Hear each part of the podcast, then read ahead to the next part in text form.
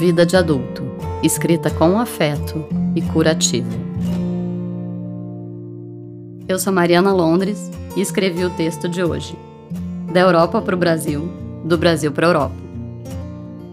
Sou fruto do casamento de uma família muito pobre com uma família muito rica.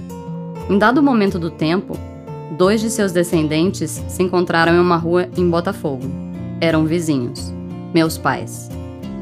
Mas antes deles, as trajetórias das famílias já haviam se cruzado. O ano era 1910.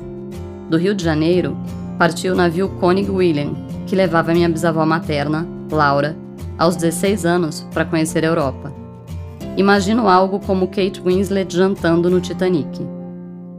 Ela certamente uma privilegiada. Seu pai enriqueceu como empresário na virada do século mudou-se com a família para um palacete na Avenida Paulista. No ano do noivado da filha mais velha, levou a família toda para o velho continente. No meio do Oceano Atlântico, Koenig William cruzava com um dos navios que traziam os milhares de imigrantes espanhóis para o Brasil, sem luxo nenhum. Entre eles, o meu bisavô paterno, Eugênio. Imagino Leonardo DiCaprio ganhando um bilhete da segunda classe e embarcando para qualquer lugar que fosse. Aos 18 anos, Eugênio fugia da fome, na Galícia. Na Paris que Laura via pela primeira vez, Europa antes das guerras, a Champs-Élysées era a rua obrigatória, a pavimentação era de madeira e os veículos a cavalo. Leitora voraz, Laura acompanhava todo o movimento cultural europeu em revistas, que recebia em São Paulo. Não preciso dizer que se encantou com a cidade de luz. Já Eugênio tinha estudado pouco mas sobrava disposição para o trabalho. Ao desembarcar, se formou motorneiro no Pará.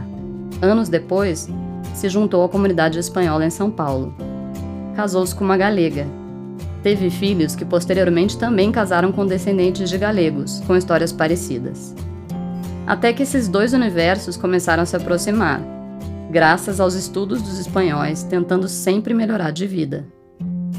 E 50 anos depois, década de 1960, meus pais se tornaram vizinhos em um bairro de classe média alta. Se casaram e, como a maior parte das famílias brasileiras, misturaram os proletários com os aristocratas, a elite com os trabalhadores, que somos todos nós. Fique com a gente também no Instagram. Até a próxima!